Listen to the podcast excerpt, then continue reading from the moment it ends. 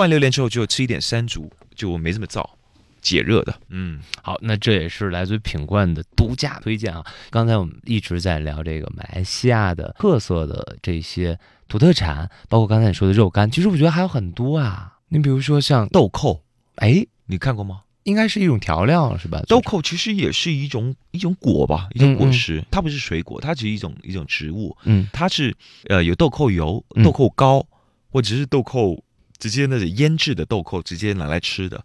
其实豆蔻有一种呃药效在里头。嗯，比如说豆蔻油，就是我妈妈很喜欢，就是因为她的那个膝盖不是很好，嗯，她常常就会擦豆蔻油在她的膝盖上面。我推荐大家如果有去马来西亚的话，其实要买一下豆蔻油、豆蔻膏。